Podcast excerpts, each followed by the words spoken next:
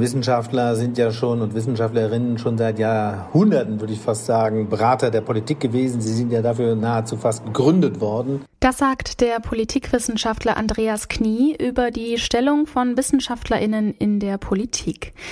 Die Politik ist bei fast allen Themen auf eine Expertinnenmeinung aus der Wissenschaft angewiesen. Bisher hat das jedoch meistens hinter verschlossenen Türen stattgefunden. Seit dem Beginn der Corona-Krise stehen jedoch viele WissenschaftlerInnen, wie zum Beispiel der Virologe Christian Drosten, im Rampenlicht. Wir fragen uns heute, ob die Wissenschaft im Grunde mehr Einfluss als PolitikerInnen hat. Es ist Mittwoch, der 29. Juli 2020. Mein Name ist Laralina Götte. Hi.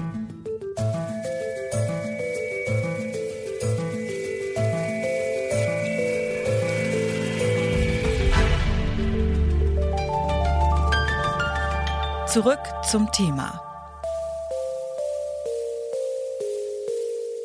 Christian Drosten, das ist ein Name, den vor einem halben Jahr nicht viele Menschen gekannt haben. Heute vertrauen jedoch ziemlich viele Personen dem Virologen und seinen Kolleginnen aus der Wissenschaft. Er selbst sagt, Wissenschaft und Politik muss man klar trennen. Deswegen sieht er sich selbst auch nicht als Politiker, sondern nur als Berater. Andreas Knie ist Politikwissenschaftler und Mitautor des Papers Wissenschaft und Politik als Haftungsgemeinschaft, Lehren aus der Corona-Krise. Ich habe ihn gefragt, wie sich seit Beginn der Corona-Krise der Einfluss von Wissenschaftlerinnen gegenüber Politikerinnen verändert hat. Ja, der ähm, ist ja immer schon nicht unbedeutend gewesen. Wissenschaftler sind ja schon und Wissenschaftlerinnen schon seit Jahrhunderten, würde ich fast sagen, Berater der Politik gewesen. Sie sind ja dafür nahezu fast gegründet worden. Ähm, und äh, die Einflüsse von Wissenschaftlerinnen und Wissenschaftlern auf politische Entscheidungen gab es schon immer. So und jetzt aber ist in der letzten Zeit natürlich gerade durch Corona aufgefallen, dass sich da äh, gerade was die Virologen angeht, die Zusammenarbeit verändert hat. Denn äh, zum ersten Mal haben wir live miterleben können, wie Wissenschaft funktioniert. Äh, Virologen sind äh, aufgetreten, haben gesagt, wir haben zwar einen guten Stand von Wissenschaft und Erkenntnis aber wir wissen noch nicht genau, äh, was die nächsten Schritte angeht und haben das öffentlich vorgetragen und sind dann gemeinsam mit den Politikern aufs Podium gegangen und haben gesagt, äh, ja, vielleicht ist die Schulschließung gut, um am nächsten Tag wieder zu revidieren, vielleicht ist sie doch nicht gut. Und äh, sie haben sich gegenseitig äh, Studien zitiert, ohne zu wissen, wie valide diese Ergebnisse sind. Und das war alles ein sehr gemeinschaftliches oder gemeinschaftliches Tun von Wissenschaft und äh, Politik. Und das hat eben dazu geführt, und das ist das Interessante, was wir beobachten, dass die Glaubwürdigkeit der Wissenschaft eher gestiegen ist. Das heißt also, die These ist, je offener ich mit meinen Erkenntnissen an die Öffentlichkeit gehe und je deutlicher ich mache, dass ich nicht wirklich alles genau weiß und daher auch die Interaktion mit meiner Umgebung suche, dass damit gewinnt Wissenschaft an Glaubwürdigkeit. Sie haben ja ein Paper ähm, oder haben an einem Paper mitgearbeitet, wo es genau um dieses Thema geht. Darin sagen Sie, dass die Wissenschaft im Vergleich zur Klimadebatte äh, sehr, sehr viel Beachtung jetzt bekommt in der Corona-Krise. Ist es zu viel Beachtung? Ja, das äh, Papier, was ich mit äh, meiner Kollegin Dagmar Simon zusammen geschrieben habe, ähm, hat natürlich die Corona-Krise als Anlass und die hat uns natürlich alle massiv ähm, gefordert. Und natürlich ist es ähm, was anderes, wenn äh, Militärlaster in Bergamo Leichenkisten aus Schulen herausholen. Das ist eine Betroffenheit, die wir so hoffentlich nie oder nie nochmal haben wollen. Aber was beobachtbar ist, ist, dass eben die Klimaforscher, um jetzt nochmal auf die zurückzukommen, schon seit Jahrzehnten einen sehr weltweit beachteten und auch ähm, gemeinsam erarbeiteten Stand der Erkenntnis haben und sich immer darüber beschweren, dass diese Erkenntnis nicht in die Politik transportiert wird. Also man also den Klimaforschern eigentlich ihre Ergebnisse nicht abnimmt. Und da ist unsere These, dass wir sagen, es liegt an der Form der Zusammenarbeit. Wenn man also von Anfang an behauptet, wir Wissenschaftler wissen, wo es lang geht und wir haben die Erkenntnisse und ihr Politiker seid einfach nur zu blöd oder zu dumm oder zu äh, wenig mutig, unsere Erkenntnisse umzusetzen, dann funktioniert das nicht, sondern man muss sich gemeinsam quasi in ein Boot setzen und gemeinsam haftbar machen. Und dann, glauben wir, kann man möglicherweise auch aus den bisherigen Erkenntnissen der Klimaforscher mehr in die Praxis rüberbekommen. Es scheint, als will die Politik keine wissenschaftliche Verantwortung tragen und die Wissenschaft keine politischen Entscheidungen treffen. Die Lösung liegt also in der Zusammenarbeit. Wie intensiv gestaltet sich diese Kooperation aus und auf welche Meinung wird mehr Wert gelegt?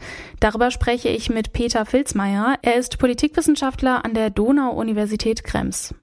Der Einfluss der Expertinnen und Experten ist oft gering. Man darf zwar nicht den Denkfehler machen, Expertinnen wären die besseren Politiker, denn das würde ja davon ausgehen, dass es für jede Entscheidung ein objektives richtig oder falsch gibt. Und das ist nicht der Fall. Mhm. Ob Sie zum Beispiel in der Sicherheitspolitik Terrorismus oder Pandemie als größere Bedrohung sehen, ist nicht mit Expertenwissen ganz genau zu erheben. Da bedarf es politischer Prioritäten. Aber, und das ist die große Gefahr, dass Politiker Politiker und Politikerinnen, die natürlich vom Wahlgedanken, ich muss wiedergewählt werden, getrieben werden, zu wenig auf Expertinnen hören. Das darf auch nicht der falsche Umkehrschluss sein. Man muss also so ein richtiges Gleichgewicht finden, quasi. Man muss einfach klar definieren, wo hört das Expertenwissen auf. Bis dahin soll die Politik sehr darauf hören und wo beginnt der politische Ermessensspielraum. Mhm. Denn alle Expertenstudien werden sehr einhellig sagen, dass leistbares Wohnen wichtig ist, dass eine allgemeine Gesundheitsversorgung wichtig ist. Mhm. Nur bei knappen Budgets ist es dann letztlich der politische Entscheidungsbereich, wo gebe ich mehr Euros aus für leistbares Wohnen oder für das Gesundheitssystem. Im Idealfall zwar beides, aber das ist dann angesichts einer nur beschränkt verfügbaren Budgetmenge nicht realistisch. Hm. Jetzt ist der Einfluss der Wissenschaft seit dem Beginn der Corona-Krise ja besonders gestiegen. Ist das normal, dass der wissenschaftliche Einfluss in der Krisenzeit größer ist oder bekommen wir das sonst einfach nur nicht so mit? Wir suchen generell als Menschen, das ist kommunikationspsychologisch erwiesen, gerade in Krisensituationen nach Orientierungspunkten. Das können einerseits Politiker und Regierungen sein, deshalb ist auch die Bereitschaft, Maßnahmen gegen die Corona-Pandemie zu befolgen, relativ groß, zumindest in der Anfangsphase ist das so gewesen. Andererseits ist aber auch die Sehnsucht da nach Expertenwissen, das uns alles perfekt erklärt, in diesem Fall die Virologen. Hier besteht nur das Problem, wissenschaftliches Wissen ist sehr oft oder fast immer unvollständig. Man hat nur einen aktuellen Erkenntnisstand, bei einem neuen Virus erst recht. Damit kommen wir dann schlecht zurecht und das öffnet wiederum Verschwörungstheoretikern, Scheinexpertentum und so weiter leider Tür und Tor. PolitikerInnen werden ja durch Wahlen von der Gesellschaft legitimiert. WissenschaftlerInnen, die werden nicht gewählt. Äh, inwieweit kann das dann für eine Demokratie gefährlich werden, wenn die Wissenschaft zu einem bestimmten Zeitpunkt sehr, sehr viel zu sagen hat? Aus Sicht des Politikwissenschaftlers ist hier überraschenderweise der Unterschied zwischen scheinbar gewählten Regierungen und beispielsweise Experten in Regierungen geringer, als man glaubt. Denn gewählt werden im Regelfall, so zum Beispiel in Deutschland und in Österreich, über Parteilisten oder direkt Mitglieder des Parlaments, des Bundestags in Deutschland, des Nationalrats in Österreich.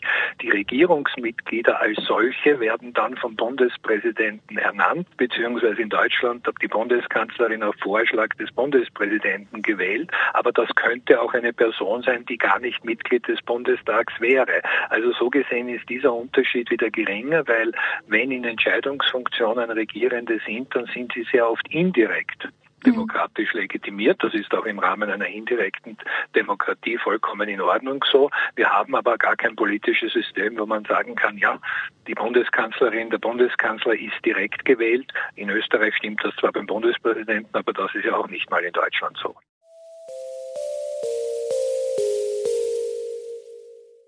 Die Politik hatte schon immer Hilfe von Seiten der Wissenschaft. Andreas Knie stellt jedoch seit Beginn der Corona-Krise einen wachsenden Einfluss von Wissenschaftlerinnen innerhalb der Politik fest. Peter Filzmeier erklärt sich diesen Wandel damit, dass Menschen immer Orientierungspunkte suchen und da sind es eben die Wissenschaftlerinnen, die die Situation besser erklären können. Dennoch schränkt er ihre Macht ein, da es ständig neue Ergebnisse gibt und alte Thesen verworfen werden müssen. Das war zurück zum Thema heute am 29. Juli 2020. Wenn ihr Fragen oder Anmerkungen habt, dann schreibt uns gerne eine Mail an kontakt.detektor.fm. Mein Name ist Lara-Lena Götte. Bis zum nächsten Mal. Ciao. Zurück zum Thema vom Podcast Radio Detektor FM.